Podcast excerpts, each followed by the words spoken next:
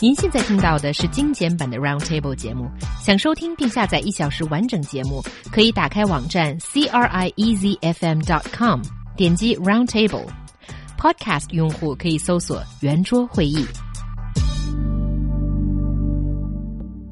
In China's Jiangxi province, a robot teacher has debuted to teach lessons at a local university. The teaching robot, Xiao Mei, is a product of the Zhejiang University's research team, which took months to make. It is the first time for schools in Jiangxi to use a robot teacher. Have you seen the photo of this uh, robot teacher online? Yes. Do you think it's a good idea or do you think it's a good teacher?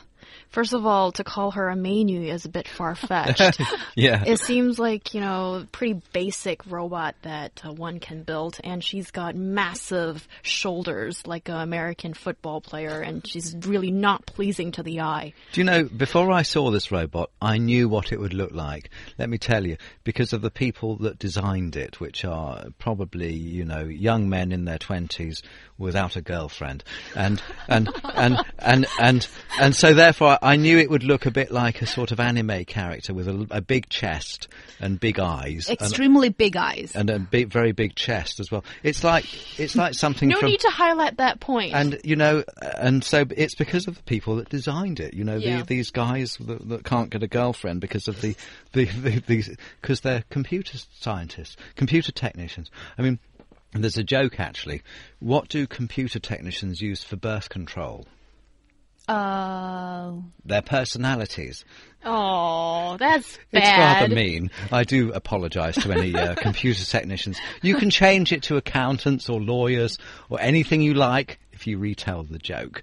But um, but I knew what it would look like. I mean, uh, the idea is just uh, slightly ridiculous, isn't it? Really, of, of You think so? Of having this sort of slightly human-looking um, teacher, so-called, in the corner of the classroom.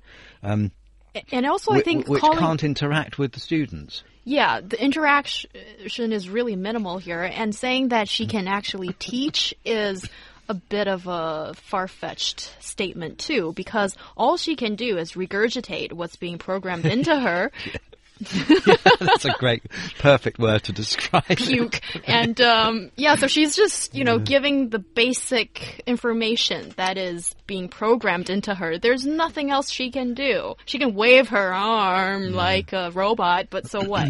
You know, that's not gonna. Uh, generate more interest after the initial five minutes. And what, what this doesn't take into account is how disruptive and uninterest, disinterested in the lessons students can be. So n- basically, no one's going to take any notice of this machine standing in the corner regurgitating pre-programmed facts and information, are they?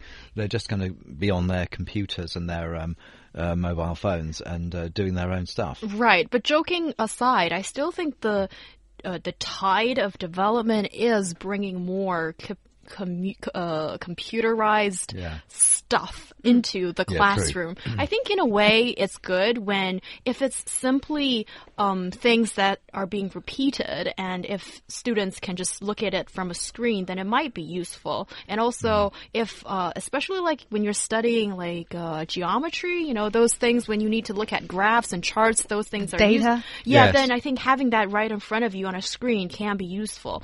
But I don't think teachers need to worry too much that their job is going to be replaced because it's teaching that's most important, and Yeah. that's about interaction. I mean, I think that, you know, to be fair to the inventors of the robot for a moment, you know, it is a prototype. We are in the early stages of this. And I think that within 20 or 30 years, yes, there could be something which was a, could be a robot teacher. The question is, do we really want that? I mean, what sort of lives do we want to lead? Do we really want every job to be done by a computer? maybe uh, not all the jobs. if they are, what will what will people do? You know, there are people who are teachers get great satisfaction from that job, and I know because I know some teachers. And uh, yes, they find it very difficult and so forth, challenging, but they also find it very rewarding. You know, as human beings, teachers get a lot out of um, mentoring somebody and, uh, and and and and seeing the result of their instruction. Um, so um, there are some jobs personally that I think that. It, from my point of view, I'd hate to do them. Like, for example, working in a supermarket on the checkout.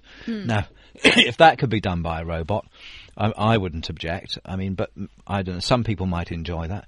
Maybe they don't. But for something like teaching, that's a. I think that's a job where the students uh, would want to speak to a real person, and I think someone would be, want to be a teacher.